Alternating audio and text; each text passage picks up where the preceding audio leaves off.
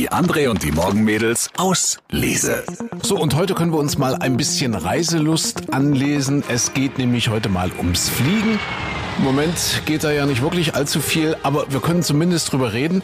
Pilot Hans-Georg Rabacher hat ein Buch geschrieben, Fliegen aus dem Cockpit beantwortet. Es geht um allerlei Fragen rund um die Fliegerei. Zum Beispiel sind Turbulenzen so gefährlich, wie sie sich anfühlen? Was ist das für ein kleines Loch im Flugzeugfenster? Oder auch, lassen sich die Flugzeugtüren oben in der Luft öffnen oder nicht?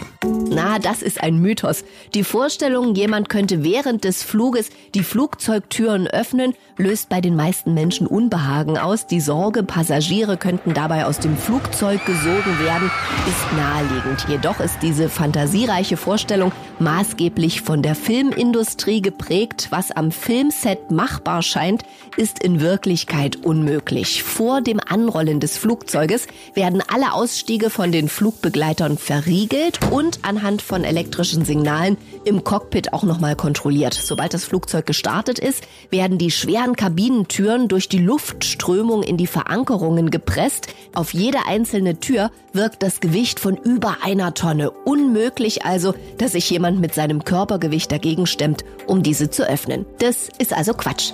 Ja, Fliegen aus dem Cockpit beantwortet ein kurzweiliges Buch von Hans-Georg Rabacher. Der Pilot nimmt uns mit an Bord und bietet spannende Einblicke in die Welt der Fliegerei. Viel Spaß beim Lesen und demnächst oder irgendwann beim Fliegen. Die André und die Morgenmädels aus Lese.